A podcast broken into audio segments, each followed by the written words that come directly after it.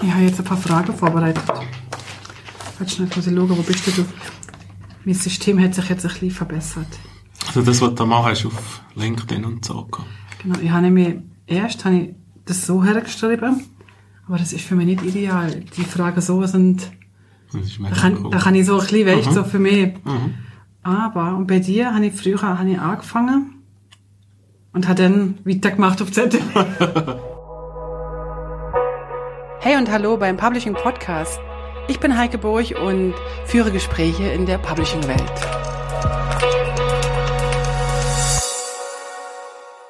Lass uns mal kurz erzählen, oder, das, oder erzähl uns mal kurz, wie du eigentlich dazu gekommen bist.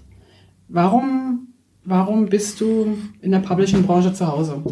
Weil ich glaube, vorstellen brauchen wir dich nicht in der größten Ausführlichkeit. Aber warum bist du in der Pub- Publishing-Branche zu Hause und, und was, was macht dir eigentlich daran so viel Spaß? Das war eigentlich so, also ich wollte immer was mit Medien. Schon in der Schulzeit war mir völlig klar. Ja. Wir hatten auch eine Schülerzeitung Okay. und ich habe sehr viel für diese Zeitung gemacht. Mein Vater war äh, Moderator als, als Hobby in der Freizeit bei einem der ersten Lokalradios in Bern. Mhm. Gibt es schon lange nicht mehr, dieses Radio. Radio Förderband hieß es damals. Okay, Förderband. Förderband, genau. Und ich ging immer mit dort und das hat mich alles fasziniert. Und dann habe ich gedacht, hm, was ist der beste Einstieg in diese Medienszene? Und das war damals so der Beruf des Schriftsetzers. Okay. Und da hattest du einfach ein Bein drin. Ich hatte das Glück, dass ich bei der Berner Zeitung meine Ausbildung machen durfte und habe dann natürlich auch sehr viel mit den Redaktionen und so Ja. mich einfach unterhalten. Also du bist, hast richtig Schriftsetzer gelernt. Ja, sie hieß damals, wie hieß das damals, Typograph. Okay, Genau, aber das, ja, das ist eigentlich Schriftsätze. so schön. Und wie lange warst du denn da bei der Werner Zeitung? Oder Einfach hast du nur die Lehre gemacht? Nur die Lehre, genau. Vier Jahre, drei Jahre. Vier. Vier. Genau. Und dann hat's dich gleich in die Selbstständigkeit verschlagen? Mm, Nein, dann war Militär natürlich. Ah, okay. Und nach dem Militär habe ich in einer Wochenzeitung gearbeitet. Zuerst habe ich dort die Vorstufe geleitet und später habe ich äh, in die Redaktion gewechselt und Okay. habe rund, was war das, anderthalb Jahre nur geschrieben. Okay. Genau. Und warum bist du in die schreibende Zunft gewechselt? Du hast ja die Schriftsetzer oder, oder Typograf gelernt, was ja eher der Praktiker ist. Oder, oder, Ja, also oder mich, wie war das damals? War mich das fasziniert alles, was mit Medien zu tun hat. Ist mir eigentlich egal, in welcher Form. Mhm. Okay, Und das Schreiben, das habe ich ja jetzt wieder mit dem Publishing-Blog. okay. Aber du hast, du hast mal ein Buch geschrieben? Ja, ich habe mehrere Bücher geschrieben. Oh Gott, und ich weiß nur von einem. Kann das sein? Also es sind alles Fachbücher, Okay. genau. Also irgendwas Color Management mal, dann InDesign. Mhm. Und was habe ich noch gemacht? Workflow mit, wie hieß das damals? Creative Suite. Okay. Genau. Und das Schreiben hat dir immer Freude gemacht. Also Mhm. wirklich das Schreiben. Ja, sehr. Und ich habe ja über Jahre auch für äh, diverse Fachzeitschriften Ja. geschrieben, mache ich zwischendurch immer noch. Okay. Okay. Und dann bist du äh, eine Weile im, in der Redaktion gewesen, also richtig hast geschrieben. Mhm, genau. Aber mir fehlt noch so ein bisschen die Brücke zu dem, was du jetzt machst. Ja, und dann, dann äh, war das wie bei allen Wochenzeitungen finanziell nicht so witzig dort. Und dann habe ich mich entschieden, eine Blindbewerbung zu machen in einem Medienhaus in Belp bei Orti, wo Ja. ich dann später auch gelandet bin. Es Okay. war witzig, der, der CEO, der damalige, das ist heute mein Freund und der äh, wollte mich anrufen und ob ich nicht zu ihnen arbeiten kommen wolle und in dem Moment habe ich ihn eigentlich auch gerade angerufen Nein. und so hat's ohne Vorstellungsgespräch habe ich einfach dort angefangen. Ach super. Und was hast du denn da gemacht? Weil die haben ja Druck, die machen ja Druckerei und Druckvorstufe. Die Genau. machen ja keine Genau. Tests. Also das ist, das war eine ziemlich coole Zeit. Mhm. Das war die, ähm, wie soll ich sagen, das war so der Einzug des PDF-Workflows. Ja. Also mein Job war PDF, ähm, PDF-Bearbeitung, PDF-Ausgabe und automatische Bogenmontage. Das alles, das war damals neu. Also wir sprechen jetzt von Wollte gerade fragen, wann ist denn damals? 1997 so. Okay. Genau, wir waren die erste Schweizer Druckerei mit durchgängigem PDF-Workflow. 97. Ja, genau. Wow. Und haben auch Lehrgeld bezahlt. Wir haben mal einen Ausgabeworkflow gekauft, der gar nie lief später, weil er Okay. gar nie fertig gemacht wurde und so. Aber es war mega spannend. Ja.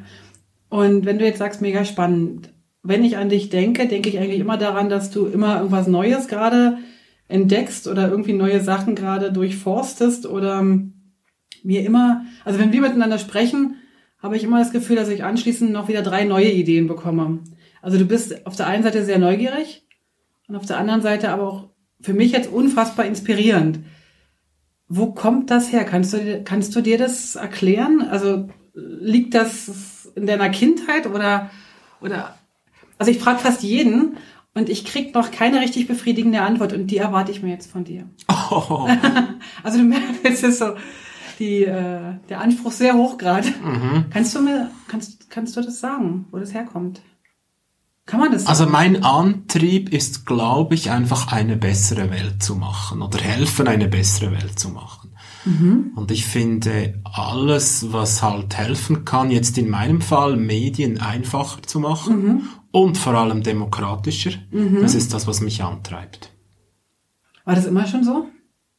Also dieses Medien einfacher und demokratischer machen? Einfach schon, ja, und demokratisch, das kam mit dem grauen Bart dazu.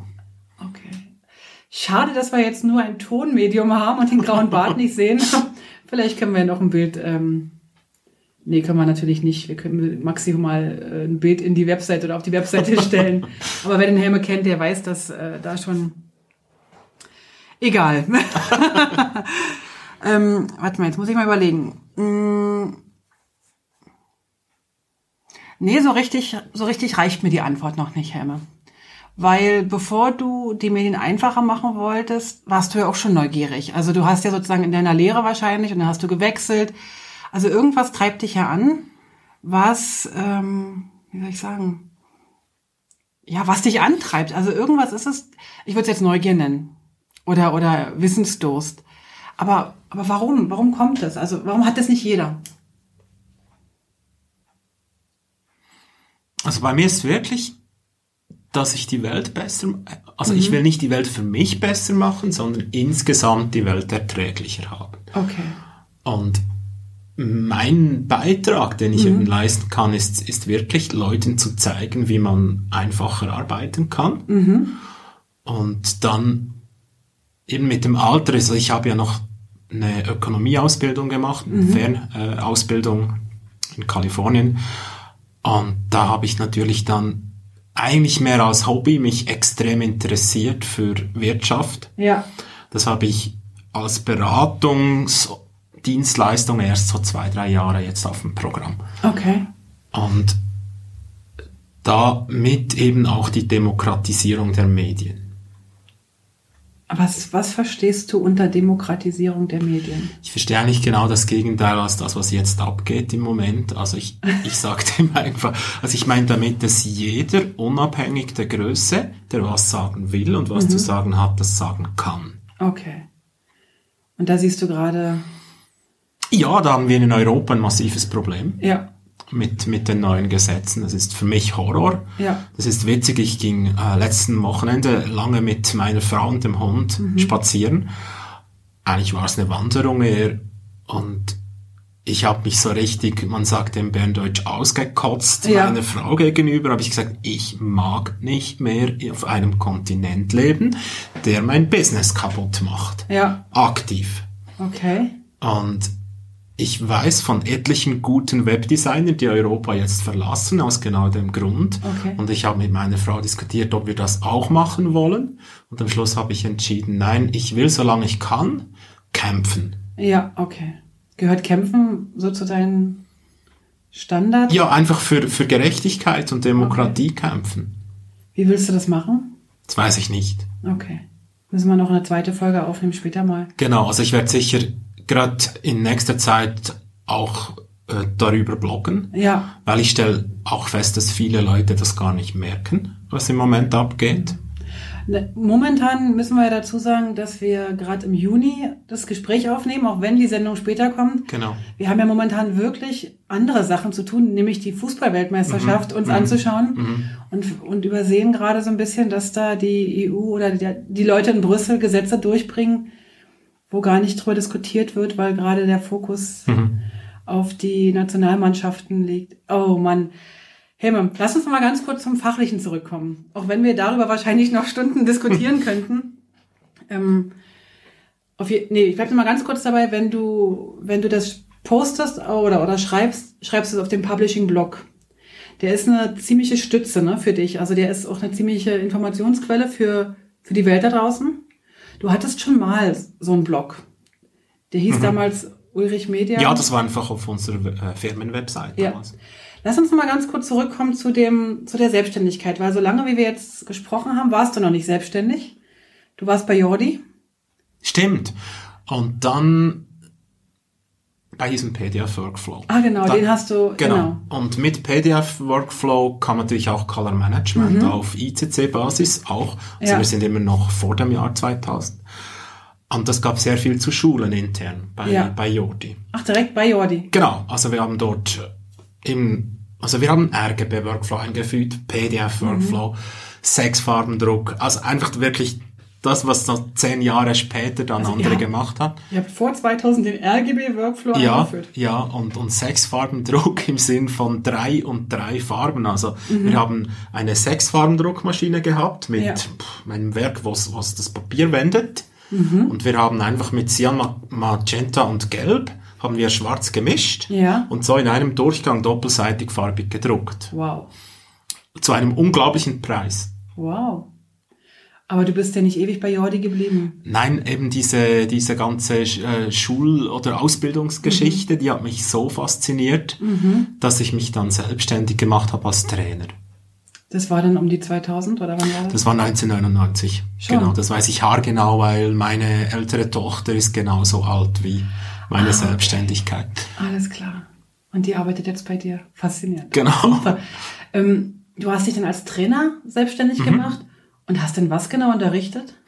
Ich war sehr früh auf InDesign umgestiegen, auch wegen PDF. Ja, Das- weil, die war, die 1999 sind die ja auf den Markt gekommen. Im, Neu ne? im, Im August, genau. Genau. Das Frustrierende bei diesem PDF und Color Management Workflow war ja damals mit Quark Express, Ja, dass man zwar von PDF-Seite und Ausgabeseite das machen konnte, aber Quark Express war die absolute Katastrophe. ja, ja. was Color Management und PDF damals ähm, anbelangt hat. Und ich war natürlich auf der Suche nach besserer Layout-Software Ja. und hab, bin dann Kopf voran in InDesign reingesprungen. Das ist ja so typisch für dich, ne, dass du Kopf voran irgendwo reinspringst. Ähm, bei InDesign kann ich es verstehen, weil das ging mir genau gleich. Ich glaube, ich war bei der 1.5 mit dabei und wahrscheinlich bei der 0. irgendwie, weiß nicht genau. Da habe ich mich ja auch so richtig in InDesign verliebt.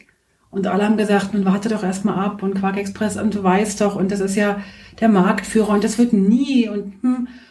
Und irgendwie haben wir ja da Glück gehabt mit unserer Entscheidung.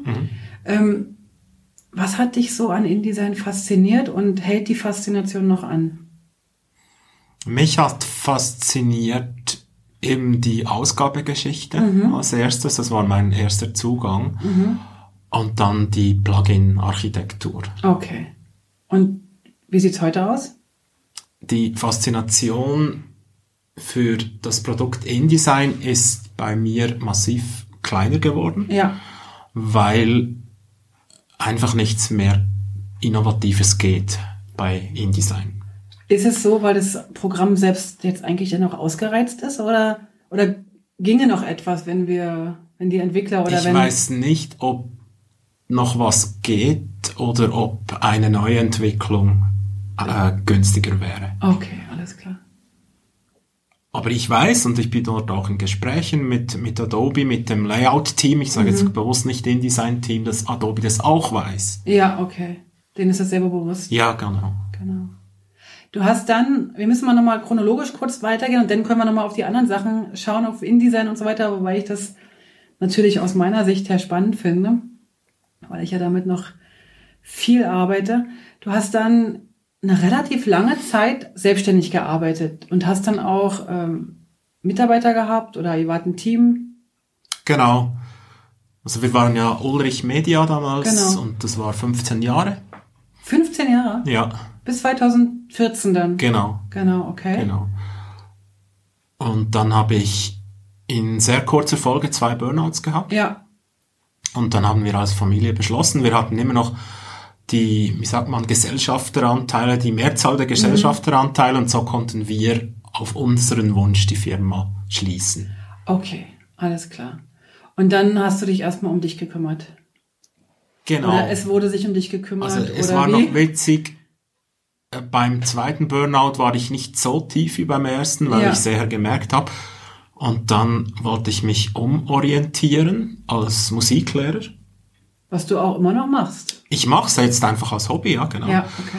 Aber ich, ich hab eine, hätte eine Stelle gehabt als Mhm. äh, Schweizer Örgeli, also kleines Akkordeon-Trainer. Ja. Und die habe ich dann nie angetreten. Ah, okay. Weil wiederum mein Freund, der Bruno Jordi, ins Spiel kam. Ja. Und der gesagt hat, sie, sie machen eine Agentur Mhm. als quasi Unterfirma von dem Medienhaus. Und ich könne sofort dort beginnen, wenn ich möchte. Das war dann We Love You. We love you, genau. Ah, okay. Da warst du ja aber nicht so lange, ne? Anderthalb Zweieinhalb Jahre. Zweieinhalb Jahre. Ja. Mein Gott, kennen wir uns schon lange. Weißt du eigentlich, wann wir uns das erste Mal gesehen haben? Oder wann wir uns kennengelernt haben? Also ich weiß, dass du auf der InDesign-Konferenz auf dem Gurtschen warst. Ja, das war 2005. Okay. Also ich rechne jetzt immer zurück, weil da lernte ich meinen Mann Mhm. kennen. Deswegen weiß ich das zufälligerweise ganz genau. Und aber wir waren dann noch mal, ihr wart in Berlin mal mit euren Freak Days. Mhm. Kannst du dich erinnern? Was fasziniert dich am Schulen, am Unterrichten, am Wissen weitergeben? Das ist die gleiche Motivation, einfach, dass, dass die Welt einfacher geht für die Leute. Was hast du für Kunden, die du unterrichtest? Oder, oder sagt man unterrichten in dem Bereich? Ich glaube, beraten ist eigentlich egal, oder? Ja, ja, beraten, coachen, trainieren, pff, Ja. whatever. Wenn es mehr das Handwerk ist, spreche ich von Seminar und Training. Ja. Und wenn sehr strategisch ist, Beratung, Oder- Coaching, ja. Was sind das für Kunden? Also du musst jetzt keine Namen nennen, wenn du nicht willst, aber was sind das für Kunden? Was, Das was sind- erwarten die von dir? Also es sind eigentlich zwei Kundengruppen. Nein, nein, es sind drei Kundengruppen. Die Ja. eine Kundengruppe, das sind klassische Agenturen, die jetzt digital, digitaler werden. Die zweite, das sind Verlage. Ja. Da geht es eher um Businessmodelle. Und das dritte, das sind vor allem Industrieunternehmen und große Verbände, die früher gedruckt haben und jetzt anders publizieren wollen. Okay. Und die berätst du und begleitest du und unterrichtest oder Schul, je nachdem. Genau, was gerade- halt gerade das Bedürfnis ist. Ah, okay. Und du bist hier in der Schweiz unterwegs und in Deutschland, nehme ich an. Primär. Aber ich habe mal gezählt, rein Trainings habe ich in 13 Ländern gegeben bis jetzt. Ehrlich? Genau. In Finnland auch. Nein, nein. Da musst du nicht. Genau. 13 und da kannst du ihn doch aufzählen. Nein, keine Chance. Aber in den USA warst du in, Genau. Und dann halt häufig im Osten, das habe ich einfach als Sozialeinsatz gemacht über Jahre. Was heißt im Osten? Also Osten, ähm, das war in... Ist schon Österreich-Osten für dich? Genau, dort hat's angefangen, in Wien hat's angefangen. Das ist ein der Sozialeinsatz in Österreich. Es war bei, einer- bei einer Non-Profit-Organisation Ja, okay. in Wien. Und die wiederum, die war noch weiter östlich tätig, Ungarn, Rumänien, Ja. ähm, Bulgarien, ja, einfach so, halt so die Region. Und dieses Non-Profit-Unternehmen hat diese Trainings immer organisiert und wir haben die durchgeführt. Das habe ich jahrelang gemacht. Als Spende, als, Genau, okay.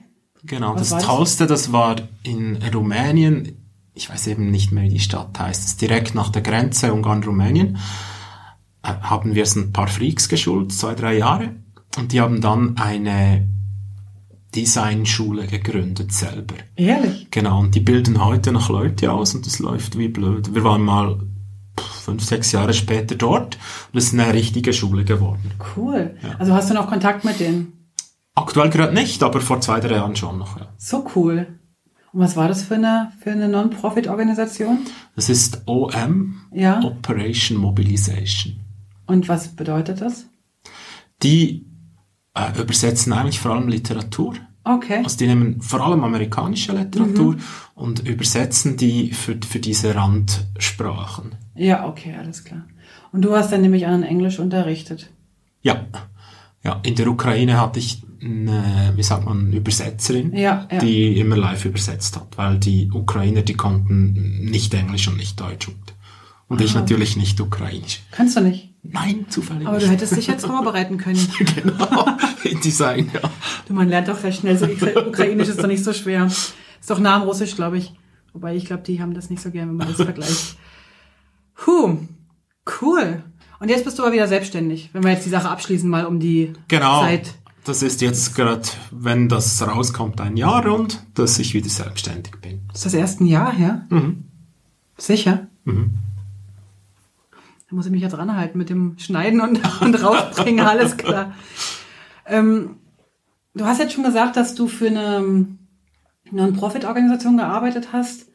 Du hast eh so einen sozialen Aspekt, ne? Obwohl, auch wenn man jetzt, wenn man dir jetzt nur beruflich folgt, hat man auch relativ oft das Gefühl, dass du sehr ähm, an Umsatz interessiert bist und dass man, also dass du schon guckst, dass alle ihr Geld verdienen und so weiter und das ist ja auch völlig in Ordnung. Aber wenn man dich ein bisschen kennt, merkt, also ich habe das Gefühl, dass du auch ein sehr sozialer Mensch bist. Ja, das bin ich. Was machst du sonst noch so? Wo, wo man, oh, jetzt knallt hier der Stuhl, wo du sagst, da würde ich oder da unterstütze ich Firmen oder Menschen oder Vereine? Also grundsätzlich ich mach's aus, ich bin, bin Christ, Ja. nenne ich mich, und ich mach's wirklich aus Überzeugung, Mhm. aus Nächstenliebe. Und ja, wenn ich zum Beispiel am Samstagmorgen Kids unterrichte auf diesem kleinen Akkordeon, dann, Ja. dann ist es auch irgendwo sozial. Ja, logisch. Wenn ich alles rechnen müsste, Vor- und Nachbereitung und E-Mails und, und äh, Abhören und Schulprobleme mit denen behandeln und so, Ja. das, das würde sich nie rechnen. Okay. Das ist eher so eine Investition in die Jugend. Genau, in die nächste Generation. Überhaupt Investition in die Jugend. Also du hast jetzt beide Töchter bei dir. Mhm. Nicht beide zu 100 Prozent, aber dennoch. Und ich weiß, dass du eigentlich immer wieder auf die Jugend schaust. Also und versuchst immer wieder die Jugend so zu Mhm. motivieren oder auch so ein bisschen herauszukitzeln oder denen die Neugier sozusagen beizubringen. Wo kommt das her? Kannst du das sagen? Also meine Vision ist einfach, dass, dass die nächste Generation immer ein Stück weiter sein sollte als, als wir. Also ich sehe das wie ein Pfeil und Köcher. Ich bin der Köcher und die nächste ist der Pfeil, die nächste Generation. Mhm. Okay. Und die wird dann auch wieder zum Köcher und so sollte Ah, das okay. immer weitergehen. Und es macht dir, also wenn du, wenn du jetzt so die Jugend siehst von heute, wie siehst du die? Also, wenn wir jetzt die Social Media Sachen anschauen, was du ja reduziert hast im letzten Mhm. halben Jahr, aber wenn du dir das anschaust, frage ich mich manchmal, wird dort draußen ein richtiges Bild gezeichnet von der Jugend oder, oder sehen wir nur den negativen Teil in den, in den Social, also in, also wenn ich dann Social Media sage, meine ich auf keinen Fall soziale Medien. Weil so richtig sozial fühlen sich die für mich nicht an. Hm. Wie siehst du die Jugend? Ich denke, das sind, ist viel polarisierender als früher. Früher wurden alle einfach gleichgeschliffen und wenn du dich nicht eingeordnet hast, hattest du ein Problem. In Bern bist du halt irgendwo gelandet, äh, Reitschule oder sonst auf der Straße. Ja. Und, und heute gibt es zwei Lager. Es gibt die, die man eben auf Social Media sieht, die immer Ja. coolen, Ah, okay. die irgendwann mal sicher eine Lektion lernen oder zwischen runterfallen. Aber es gibt auch die, die ganz coolen, also die Mhm. im, im Sinn cool von, von äh, ökonomisch denkend, aber nicht, nicht Ökonomie, wie wir es kennen von den Banken und den Abzocken, sondern komm, wir machen eine gute Welt. Okay. Und ich habe da sehr gute Beziehungen zu Jungunternehmen in Bern. Mit denen machen wir dann auch eine Reise in Silicon Valley. Und ich bin dort so ein bisschen in eine Patenrolle, Götti-Rolle Ach, reingerutscht. schön. und das macht mir riesen Spaß. Ja. Also du hast schon, also du siehst schon, dass da auch eine richtig gute Jugend heranwächst, oder? Nicht komplett, aber es hat gute, sehr gute drunter. Und je mehr ich mich mit dem beschäftige, warum es es so gut, gute gibt und eben solche, die es nicht schaffen, je mehr merke ich auch, dass unser Bildungssystem ein Riesenproblem hat. Ja. Und das ist ja auch wieder eine Baustelle, die ich am Aufreißen bin. Möchtest du dazu was erzählen, zu dieser Baustelle, die du gerade aufreißt? Beziehungs be äh, in Bezug auf Bildungssystem? Ja. Du hattest, oder, oder willst du da noch? Klar, also ich. Erzähl mal. grundsätzlich, die, die, die, das Schulsystem, finde ich, bereitet ja nicht aufs Leben vor, sondern aufs System. ja. Also wenn du die Schule verlässt, dann bist du glatt geschliffen. Mhm. Außer wenn du vorher irgendwie schon aneckst und zusammenbrichst. Genau, wenn du das leisten kannst. Und dann, wenn, wenn du ja ins, sagen wir mal, wie man dem auch immer sagt, ähm, Industrie 4.0, Digital ja. oder digitale Kultur oder digitale mhm. Transformation, mhm. dann wird ja erwartet, dass du nach deinen Fähigkeiten arbeitest. Ja. Dass du deine, wo du gut bist, das machst du und wo du schlecht bist, das positionierst du so, dass es nicht auffällt. Okay. Mhm. Und das ist ja genau das umgekehrt, dass du zuerst in der mhm. Schweiz neun Jahre in der Schule, Schule lernst. Dazu ganz kurz für alle, die nicht in der Schweiz leben. Wir haben ja in der Schweiz ein neunjähriges Schulsystem plus meistens vier Jahre Lehre. Genau. Und in Deutschland sind zehn Jahre Schule und meistens drei Jahre Lehre. Also irgendwie genau. kommt es dann wieder am Ende genau. aufs Gleiche raus. Genau. Aber das System selber ist relativ nah beieinander, glaube ich. Entschuldigung, musste ich ganz kurz. Ja, ja, nein, ich bin froh. Genau. Und dass sich die Schule ändern kann, das ist nicht meine Baustelle. Da hat andere Leute, die ja. ich auch kennengelernt habe mittlerweile, die sehr, sehr aktiv dort sind. Mhm. Aber was ich ändern möchte oder helfen ändern möchte, ist die Grundbildung. Mhm auch das Wort ist saudoof. Also Grundbildung ist eigentlich die, ist die Berufslehre. ja, genau. genau. Das ist ja saudoof. Also das macht, hat, das hat ja kein Ende. Das ist so ein bisschen wie Ausbildung. Das ist auch so ein Wort, was mhm. eigentlich wehtut, weil genau. als wenn es danach, also ne, so. Genau. also Weiterbildung wäre schon irgendwie. Aber genau. eigentlich das Wort Bildung wird ja schon reichen. Aber gut, ja, okay. Genau. Und was wir jetzt probieren, ist mit einer Publishing Academy zu starten, mhm. wo eben nach Qualitäten ausgebildet wird, die man hat. Und die werden gefördert und die werden auch weitergegeben. Und wer macht damit oder wer kommt damit? Wer ist, wer ist derjenige, der lernt und wer ist derjenige, der das, wer, wer, wer seid ihr, wenn du sagst wir? Wir, wir sind ein paar Querdenker. Mhm. Das ist René Tyler. Mhm. Das ist Roman Schurter. Ja. Und eine Person, die dann eher das Administrative macht, mhm. Das ist ähm, Martin Oberholzer. Okay. Und wir wollen einfach den Rahmen bieten und dann gibt's so eine Zweiteilung. Es gibt in der Academy den Teil Bildung. Mhm. Da können alle, die ab der Schule kommen, Gymnasium oder was mhm. auch immer, die können dort äh, den Einstieg in die Publishing-Welt schaffen. Mhm. Aber es können auch solche, die schon in der Publishing-Welt arbeiten können, dort im Bereich, im ähm, Schulungsbereich mitmachen. Und dann gibt es den Bereich äh, Expertenpool. Okay. Und dort ist die Idee, dass Experten an Firmen ausgemietet werden. Okay. Weil ich sage immer, die Grundbildung ist so komplett neben der Spur im Publishing. Mhm. Ja. Wir werden in ein paar wenigen Jahren massives Fachkräfteproblem haben. Das haben wir jetzt schon. Haben wir jetzt ja, schon. das haben wir jetzt schon, ja. Und, und bis, bis dann oder eben bis ein paar Jahren möchte ich dann mit diesem Pool of Experts oder wie das dann heißt, mhm. wird so weit sein, dass wir eben den Firmen, die dann keine Leute mehr finden, helfen können. Okay, aber jetzt lass uns noch mal kurz an den, du hast gesagt, der Abiturient oder Matura, mhm. Matura ist es ja hier in der Schweiz.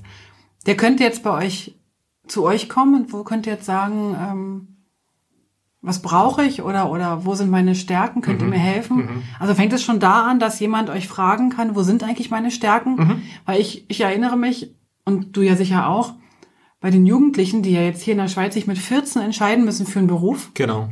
Was ich unfassbar früh finde, was auch einen unglaublichen Druck aufbaut, dass man es schaffen muss, dass man gut sein muss. Ähm, dort würdet ihr auch schon ansetzen und würdet sagen, okay, wir gucken mal, was gefällt dir eigentlich oder, oder bietet ihr auch die Möglichkeit, mal so eine Zeit lang erst sowas zu probieren und dann sagen, okay, ich sag mal jetzt ein Beispiel, digital nicht, dann eher Farben oder eher Fotografie oder, also da gibt es ja unterschiedliche Bereiche. Ja, also wir wollen nicht, dass, dass jemand sich definitiv entscheidet, sondern ja. dass das immer organisch ist. Ja. Okay. Und wir wollen auch, dass zum Beispiel jemand zwei Rollen haben kann. Der kann Coach sein und der kann Lernender sein. Okay. Also wenn du jetzt was gut kannst, du kannst es weitergeben, hast du die Coach-Rolle und vielleicht merkst du, ich möchte hier an einem anderen Ort besser werden, dann nimmst du von einer anderen Person das Coaching in Anspruch. Das ist eigentlich die Idee. Ah, sehr schön. Aber im Moment sind wir einfach am Runterschreiben von Businessmodellen. Wir haben ein paar Investoren, die richtig investieren wollen, aber die brauchen jetzt einen Businessplan. Und da seid ihr jetzt dran. Da sind wir jetzt dran. Gibt es schon einen Zeitplan oder gibt es da so eine, so eine Idee von einem Zeitplan, wann es losgehen könnte? Logischerweise möchten wir aufs Schuljahr starten. Das ist ja bei uns auf August. Ja, Und- das ist bald. Ah, nein, das wäre das ist August 19. Ah, okay. Genau. Jetzt habe ich schon bald Panik bekommen, dass es so schnell geht. Nein, nein. Okay. Cool. Und da wird man dann sicher auf dem Publishing-Blog auch was hören. Genau, lesen. genau. Also wir werden garantiert agil klein starten. Ja. Hier in Bern Das Oder- oder- wissen wir noch nicht. oder weltweit? ich gleich? selber habe den, An den Anspruch, dass es die Dachregion abdeckt. Deutschland, Österreich, Schweiz. Genau. Und meine Kollegen im Moment in diesem, in diesem Kernteam, die haben einen Fokus her auf die Schweiz. Wobei natürlich, wenn ich jetzt an die Polygraphen-Ausbildung denke in der Schweiz oder die Mediengestalter-Ausbildung in Deutschland, in Österreich kenne ich sie nicht. Also ich fände es ja auch gut, wenn das für Deutschland existieren Das Witzige würde. ist, von den drei Investoren sind zwei Deutsche. Dann ist der Bedarf, dann ist der Bedarf ja offensichtlich da. Genau. Also, okay, alles klar. Das hört sich richtig spannend an. Das heißt aber, du kannst dich dann schon, also wenn ich jetzt bei euch anfangen würde, äh, um mich weiterzubilden, würde ich mir Fachbereiche raussuchen, mich da weiterbilden und könnte dann auch in anderen Fachbereichen, wo ich vielleicht gut bin, anderen helfen. Mhm. Ich bin gespannt. Wie das wirklich dann wirtschaftlich abläuft, da sind wir völlig dran. Das ist im Ja. Moment auf Entwurf. Und wir haben zum Beispiel eine Idee, ist, dass du, dass du so wie Punkte machen kannst. Wenn du coachst, dann bekommst du Punkte. Wenn du konsumierst, dann Ja. beziehst du wieder Punkte. Diese Tauschbörsen, ne? ja, Die haben- genau. Okay. Also ich bin gespannt. Ich kann es mir, wenn ich ehrlich bin, also von der Idee sehr gut vorstellen, aber von der Umsetzung bin ich echt überrascht oder bin, bin neugierig. Ja, wir auch, wir wissen es wir wissen's nicht, aber wir probieren es. Das ist sowieso so ein Ding bei dir, ne? Dass du Sachen probierst, bis sie dann laufen. Also das ist ja so bei dir, also dass du immer wieder was Neues probierst und dich auch mal wieder so neu erfindest, ne? Also nicht jetzt nur im, im Weiterbildungsbereich, sondern so grundsätzlich, dass du immer wieder ähm, auf die Füße fällst, sagt man bei uns. Weiß nicht, sagt man das in der Schweiz eigentlich auch so? Ja. ist noch spannend. Was, was gibt denn dir eigentlich den Halt? Ja, das ist eigentlich, da kann man den Bogen wieder machen zu diesem, was mich dermaßen beschäftigt im Moment in Europa, dieses, weißt du, wenn man, wenn man Konkurrenten hat und die sind sehr gut, sagen wir Google, Facebook, Ja. die machen einen guten Job. Jetzt habe ich genau zwei Möglichkeiten zu reagieren. Entweder ich schaffe Gesetze und schwäche die, das ist das, was Europa macht, oder ich mache einfach den besseren Job.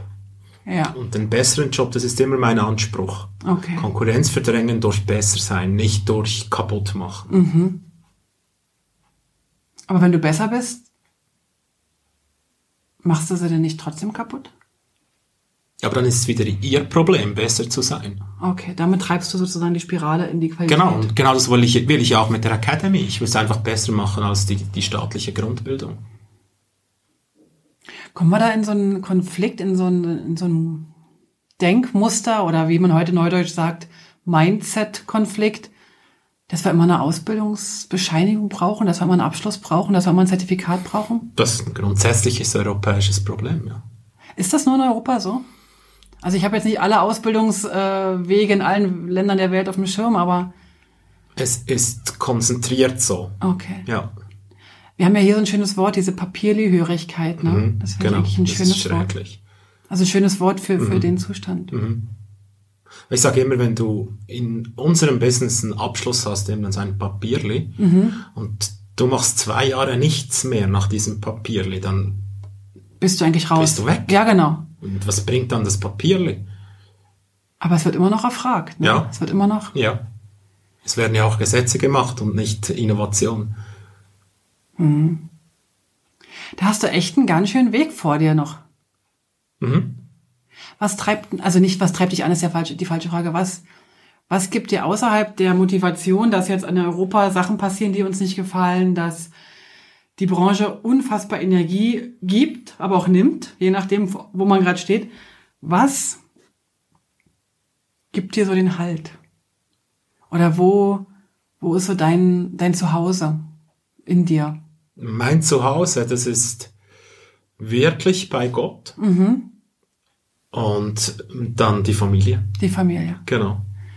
Die Familie macht ja auch voll mit im Business. Die hat mit dir schon einiges durchgemacht. Ne? ja.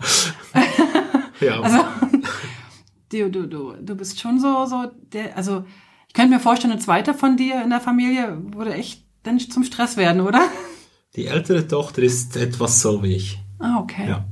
Das ist die auch, die ähm, nur 20 Prozent hier arbeitet Ja. und aber als Musikerin arbeitet oder, oder? Also sie, sie studiert Business Communication. ah, ich dachte, sie wollte Musik studieren. Nein, nein, das hat sich geändert. Kann sich ja mal ändern im Leben, Genau, genau. genau. Aber sie ist Musikerin. Musikerin, genau. Sehr schön. Und arbeitet als Texterin in einem Ja. Textbüro Ah, schön. und 20 Prozent bei uns. Und das Studium ist eben berufsbegleitend. Okay, alles klar. Und nach dem Studium will sie dann voll einsteigen bei uns. Ja, das geht drei Jahre, nehme ich an. Vier. Vier. Genau. Ach so, berufsbegleitend, okay, Ja. geht ein bisschen länger. Genau. Und meine Idee ist dann, das wollte ich immer schon ausprobieren in Kleinstfirmen, dass man immer einmal pro Jahr die Geschäftsleitung wechselt. Dass alle, die bei uns arbeiten, irgendein Jahr mal CEO sind. Weil ich will dann einfach die Strukturen aufbrechen, dass ich nicht die Papa-Rolle habe.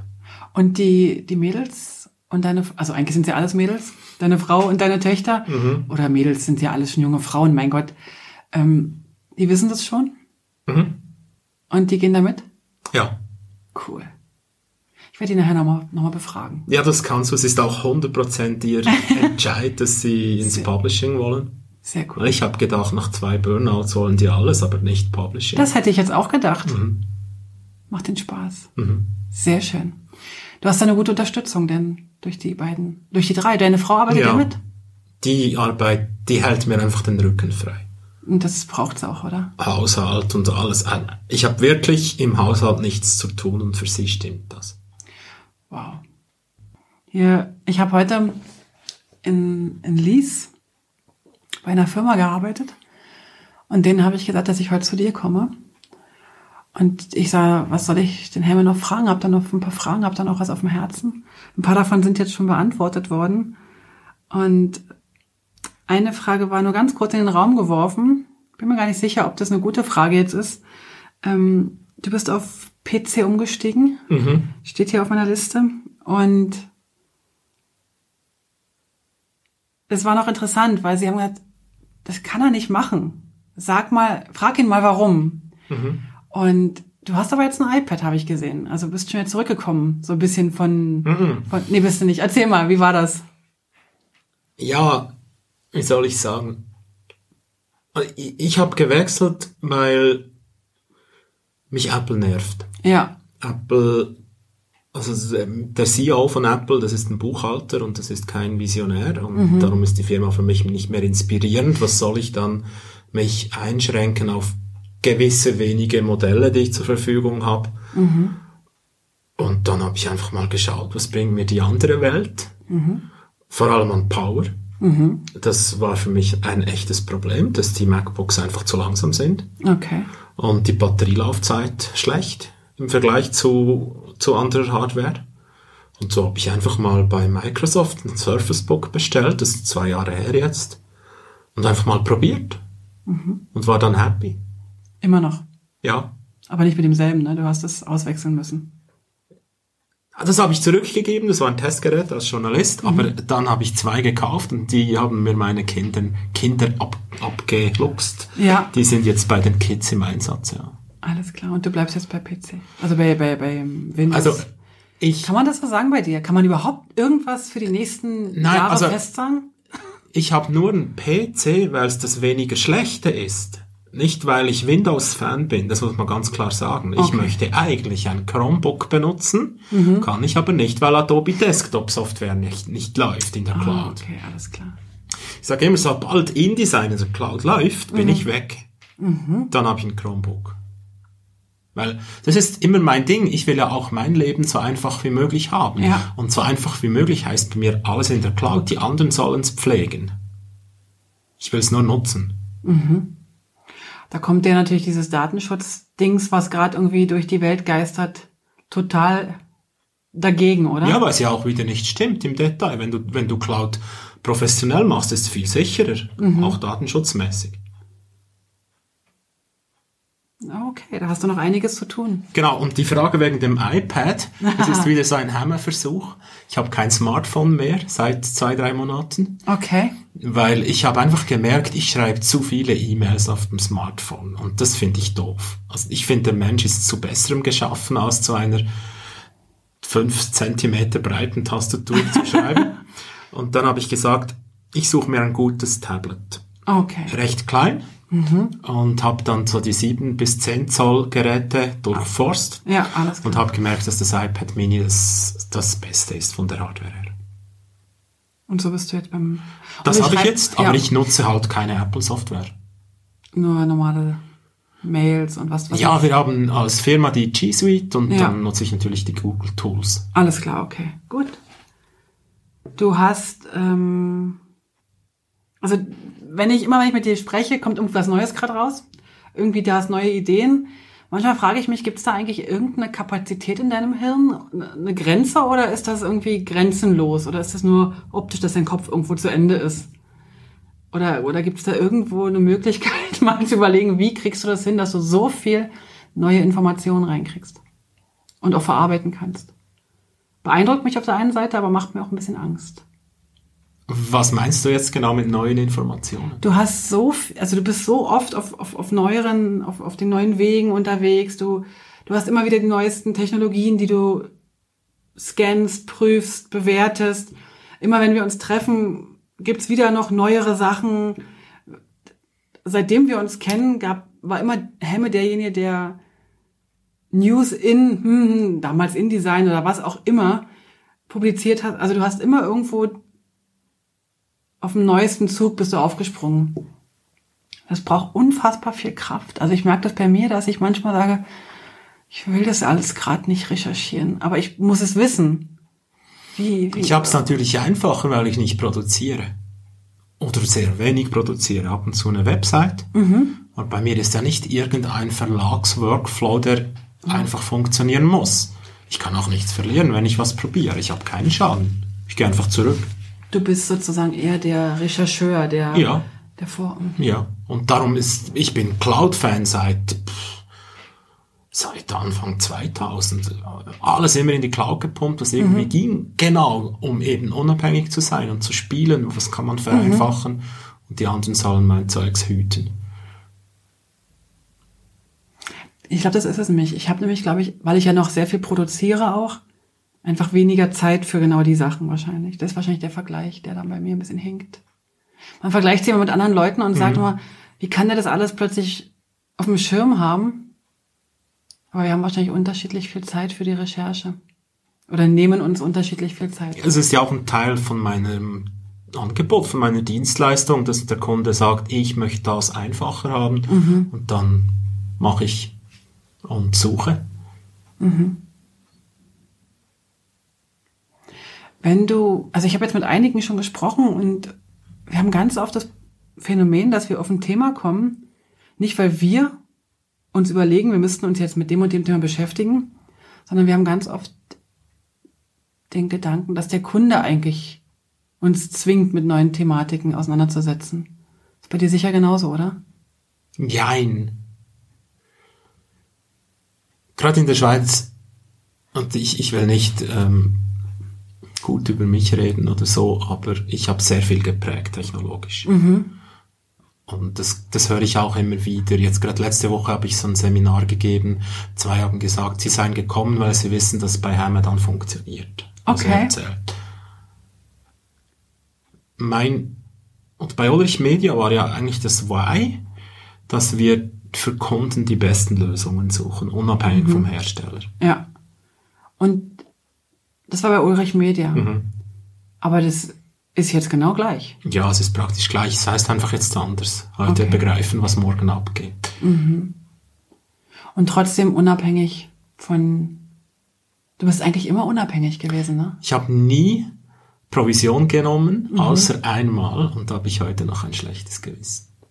Ich Echt? habe einmal einen Hardprover vermittelt und Provision genommen. Aber da musst du doch kein schlechtes Gewissen haben. War das ein schlechter? Das ist, ich sage, das ist nicht Beratung, das ist Verkauf. Ich will Berater sein. Alles klar. Ein Berater, der Provision hat, das ist ein Vogelfutterverkäufer. Und die kann ich nicht ausstellen. Ach, die kannst du gar nicht ausstehen. Nein, die sind un unnötig auf der Welt. Also bräuchtest nur Berater. Ja, Also es muss ja Verkäufer geben, sonst würde das Zeug ja nicht verkauft werden. viele Verkäufer nennen sich ja Berater. Okay. Es gibt's, die wirklich beraten, aber die, die umsatzgetrieben sind, das hat nichts mit Beratung zu tun. Und ich denke, das kann auch ein Webshop, was so einer kann. Also du, ber- du berätst die Kunden und schaffst vielleicht maximal noch einen Kontakt und Ja, dann können dann die. bin ich raus. Dann bist du raus. Oder ich helfe noch bei der Implementierung. Ja. Da kannst, da hast du dann bei unterschiedlichen Anbietern unterschiedlichen Kenntnisstand oder Mhm. kennst jemanden, der dann sich damit auskennt. Ja, ich habe fast bei allem, was ich berate. Das ist auch ein, so eine Strategie, die ich seit Jahren verfolge, dass ich immer in, in jeder Unterdisziplin noch Nerds habe. Bist du auch so ein Nerd? Nein, Klar. überhaupt nicht. Sicher? Ich bin kein Nerd. Ich, ich, ich kann keine Zeile Code. Ach komm. Nerd ist nicht immer nur Code können. Nerd ist auch so. Nee, du bist eher ein Freak. Das passt Ich auch ja. sagen. Ich muss direkt mal überlegen, was der Unterschied ist, aber okay. Aber es passt besser. Du bist fleißig oder nicht? Oder bist du eher arbeitsoptimiert? Weißt du, wie ich meine? Also so schnell wie möglich ans Ziel oder bist du so ein, auch so ein fleißiger Mensch? Äh, So schnell wie möglich ans Ziel. Wie viele Stunden arbeitest du am Tag? Keine Ahnung. Willst du nicht wissen? Nein. Heute habe ich um 10 Uhr begonnen. Ja. Ausgeschlafen. Und jetzt ist aber keine Arbeit, oder? Das, was wir jetzt machen. Nein, das ist, das ist Spaß. Und heute Abend werde ich noch ein bisschen weitermachen, solange ich mag. Und morgen wieder ausschlafen. Sehr schön. Das ist noch cool, oder? Wenn man selbstständig ist. Das ist sehr cool. Das war für mich auch oberschräg in der Zeit in, bei We Love You, Ja. dass man die so Arbeitszeitrapporte ausfüllen musste. Ja, ich verstehe ganz Das, genau. das, das ist ja auch das Verrückte. Wir, wir haben so eine Digitalkultur Austauschgruppe, wo verschiedene sind dabei eine Agentur, eine Vorstufe und ein Verlag. Und wir treffen uns alle paar Monate Ja. und, und tauschen aus über Digitalkultur, die nächsten Schritte, was passiert mit der Belegschaft, äh, Hierarchien brechen und eben Arbeitszeitmodell und all das Zeugs. Und das war gerade wieder letzten Freitag, diese Gruppe. Und da haben wir gemerkt, sehr viel von diesem agilen Arbeiten verbietet eigentlich der Gesetzgeber. Also wir haben eine Frau, die, die macht nichts anderes als HR, die hat 80 Leute, die sie betreut und die hat immer gesagt, das ist nicht gestattet, das ist nicht gestattet, das ist nicht gestattet. Und das ist schon extrem, oder? Also selbst wenn ein Unternehmen jetzt äh, sich digital agil aufstellen will, gibt es ab ab einer gewissen Größe gar keine Möglichkeit. Ja, wir haben festgestellt, wir, Haushalt Mollerich kommen, wir sind eh illegal, so wie wir eben keine Arbeitszeiterfassung, das darfst du gar nicht in der Schweiz. Du darfst ohne Arbeitszeiterfassung nicht arbeiten? Ja. Okay. Und die Agentur, das sind zehn Personen, die auch dabei sind, die sind auch schwarz, die machen das auch nicht. Okay. Und die Größeren, die machen es, die müssen. Das wäre so eine Vertrauensarbeitszeit. Mhm. Okay. Aber da müssen wir ja ganz woanders ansetzen. Das ist ja, also wenn du, wenn du dein Unternehmen dynamisch, digital führen Mhm. willst und dann an solchen, an solchen Dingen Mhm. scheiterst, die ja völliger Bullshit, Entschuldigung, aber bescheuert sind. Mhm. Okay. Ich habe kürzlich so auf einem Event einen früheren BlackBerry CEO kennengelernt. Der ist ausgestiegen, als dann äh, runterging bei BlackBerry. Hat jetzt so viel Geld, dass er wahrscheinlich nicht so viel machen muss. Aber der setzt sich jetzt auch fast ein bisschen ja, wie soll ich sagen, ein bisschen Ah, ohne Bezahlung ein, der berät jetzt Leute, wie man Firmen bauen kann, wo sich alle beteiligen können, alle Mitarbeiter, solche Systeme. Wie so Genossenschaften, oder? Ja, eine Art, aber mhm. es muss trotzdem gewinnorientiert natürlich. Ah, okay, alles klar. Und das sei offenbar, hat er mir gesagt, in Deutschland noch viel schwieriger als in der Schweiz. Und der ist aus der Schweiz? Der ist aus Deutschland. Ah, okay. Und das wäre jetzt sein Traum, dass er so Firmen helfen oder bauen helfen kann, wo eben alle Mitarbeiter beteiligt sind. Ein Traum. Also für mich ein Traum, einfach. Ja, aber wenn, ich sage immer, liebe Leute, geht mal 200 Jahre zurück. Das war mal alles schon so, nämlich unter 300, als mhm. alle Landwirte waren und Handwerker. Mhm. Da waren, das war doch das keine Frage. Alle waren beteiligt, alle im gleichen Boot. Mhm. Dann kam die Industrialisierung, dann hat man das alles abgeschafft. Das ist einfach nicht natürlich. Hat man durch die Industrialisierung, war das der Anfang von der Verdummung? Ja. Und das ist also, das, was wir ja jetzt sagen mit Industrie 4.0 und Digital, ja, ja. was, das ist alles war schon mal da. Das ist also nichts. gut, die Verdummung, die, die fand ja schon noch früher statt, aber, aber wenn ich an das Schulsystem denke, was Alexander von Humboldt ja mit geprägt hat, mhm das ist auch immer so schön one to many. Also ein, ein, einer spricht und alle müssen zuhören. Das war vielleicht für eine gewisse Zeit gar nicht so schlecht, weil Maschinen, weil gelernt werden musste, wie Natürlich. Maschinen funktionieren. Genau. Ich bin der Meinung, ich kenne jetzt Alexander von Humboldt nicht persönlich. Ich könnte mir aber vorstellen, dass er das heute schon längstens revolutioniert hat. Hätte. Vermutlich, weil davor hast du ja Handwerker gelernt, indem du ein Geselle warst. Genau. Und das ist ja nichts anderes, als du heute ein Praktikum machst. Würdest du sagen, dass die, dass die, dass die in der Branche, wobei das ist eigentlich branchenunabhängig, glaube ich, dass nicht mehr richtig gearbeitet werden kann? Weil wir gar nicht mehr die eigene Motivation finden, fleißig zu sein? Also die, die, die Angestellten, die wirklich 9 to 5 zum Arbeiten gehen und dort irgendwie am Eingang ihr Hirn oder im schlimmsten Fall sogar noch ihr Herz lassen, acht Stunden oder mhm. neun Stunden, je nachdem, wie lange man im Vertrag ist, irgendwelche Dinge tun und dann wieder rausgehen? Mhm. Ist das, weil wir, weil wir es verlernt haben? Wir haben es nicht nur verlernt, wir haben es aktiv so gemacht. Okay. Das ist die Industrialisierung. Das ist, es gibt ja diesen tollen Film von, von Chaplin mit, mit dem ja. Förderband und ja. da muss, da müssen die in Schicht erscheinen und alle das Gleiche machen. Und du musst das Hirn abschalten. Aber aber, also ja, aber ja, aber, aber auch, ähm, wir wollen halt auch im Supermarkt günstige Lebensmittel kaufen. Mhm. Und wir wollen halt auch, wenn unser Stuhl kaputt ist, einen neuen Stuhl schnell kaufen. Mhm. Wir sind auch so ein bisschen Nutznießer von diesem System, oder? Mhm. Ich denke, dass es jetzt mit der Digitalisierung diese Art Arbeit vor allem dann roboterisiert wird. Okay. Und, und nicht mehr so relevant ist gemacht muss sie werden, das ist mhm. klar. Entweder Roboter oder halt in anderen Teilen der Erde, die günstiger sind. Das ist, ich sage immer, Ökonomie ist nie sozial. Mhm. Die Wirtschaft ist immer brutal. Das ist so, ja.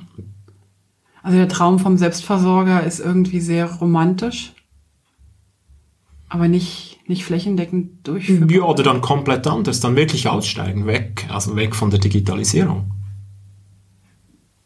Outback. Wieso nicht? Mhm, mhm.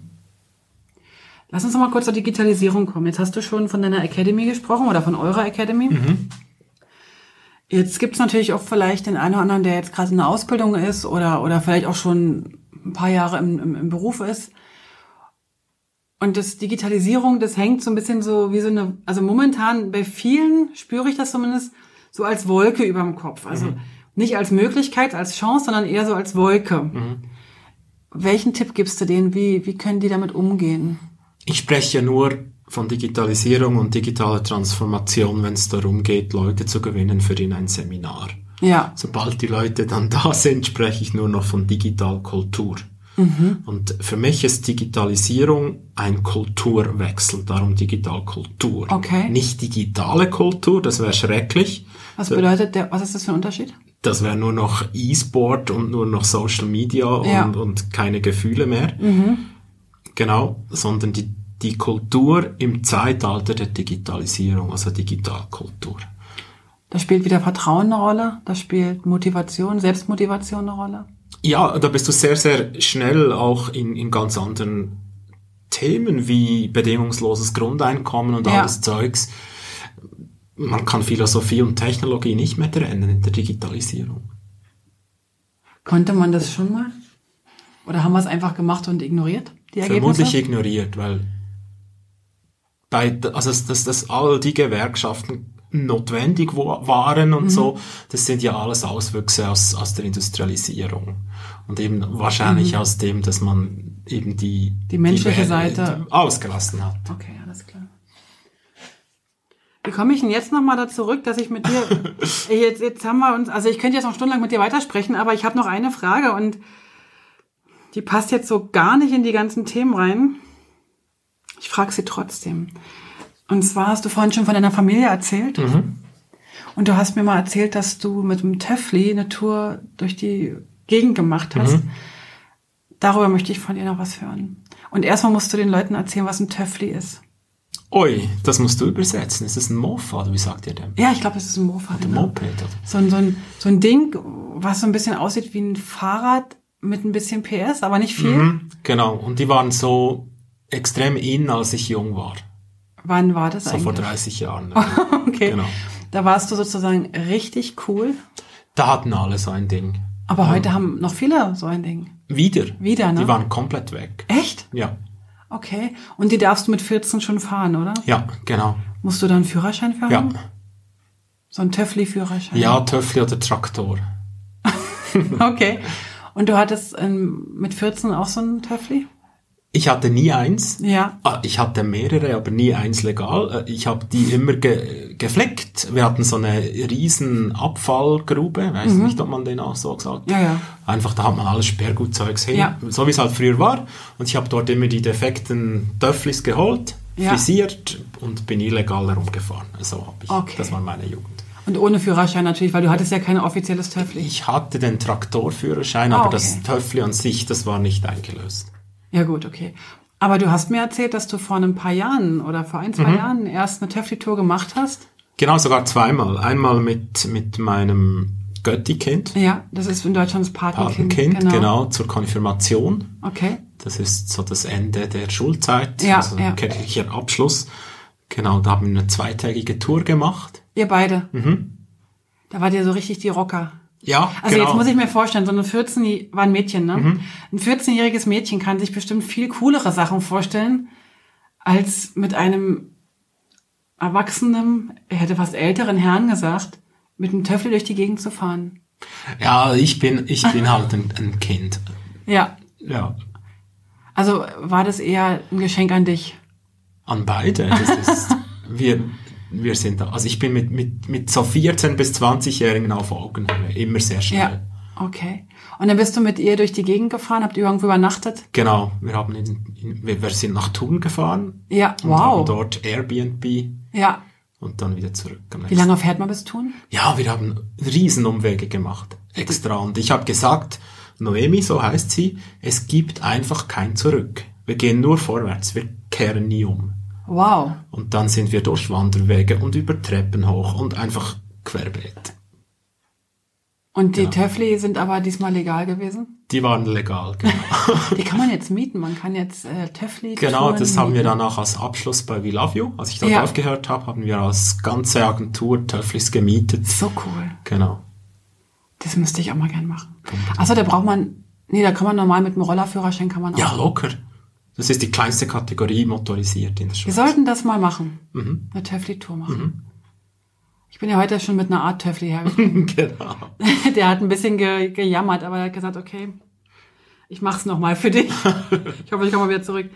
So schön. Du hast, du, nee, du hast gesagt, du hast zweimal eine Töffli-Tour gemacht. Einmal mit deiner Patentochter oder Patenkind und einmal mit als Abschiedsfest von We Love You. Schön. Was steht als nächstes an? Am Touren. Was auch immer du, was auch immer du erzählen möchtest. Urlaub, Ferien. Jetzt gehe ich mit dem anderen Patenkind, gehe ich dann nach vier Tage nach London. Wow. Aber nicht mit dem Töffli. Nein, Da fliegst du. genau. Dann etwas mit, hier habe ich so ein Smart Cabriolet, das, das liebe ich. Wow.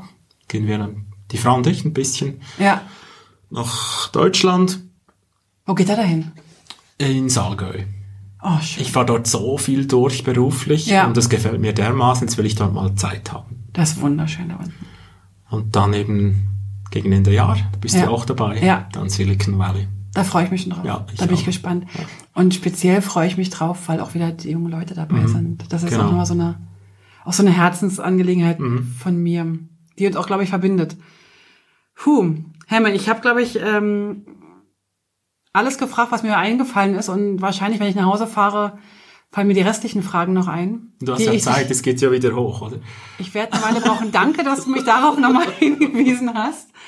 Wir werden auf jeden Fall ähm, meine Töffli-Tour zusammen machen. Das habe ich mir jetzt gerade so für mich vorgenommen. Das haben wir jetzt gerade hier ähm, festgelegt.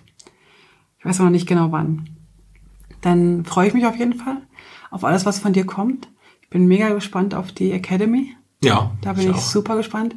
Wir arbeiten auch, wenn ich das richtig gesehen habe, beim in Zürich zusammen, beim Technopolygraphen. Da freue ich mich schon drauf. Ja, Der Publishing, nee, Publisher Professional, ja der auch startet weiter. auch, genau. Der startet auch. Ja. Du hast gut zu tun.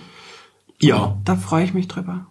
Und ich bin auch sehr, sehr dankbar, dass du, auch wenn ich weiß, dass der Early-Unterricht dir sehr viel Freude macht, bin ich sehr, sehr dankbar, dass du der Publishing-Branche erhalten geblieben bist. Und dass du gut auf dich schaust. Das freut mich. Vielen, vielen Dank. danke dir vielmals, Heike. Vielen Dank fürs Dabeisein. Für Infos zum Podcast schau doch mal auf publishingpodcast.com vorbei. Dort findest du alles zu den einzelnen Episoden, alle Links, alle Bilder und auch die Kontaktmöglichkeiten zu meinen Gästen und natürlich auch zu mir. Ach so, zu mir noch ganz kurz. Falls du in komplexen InDesign-Dokumenten Unterstützung und Struktur brauchst oder einfach nur ein Seminar im Publishing-Bereich durchführen willst oder du brauchst Hilfe in der Gestaltung deines Firmenauftritts, dann melde dich doch bei mir. Am besten per Mail oder auf www.moliri.com. Ich freue mich auf alles Neue.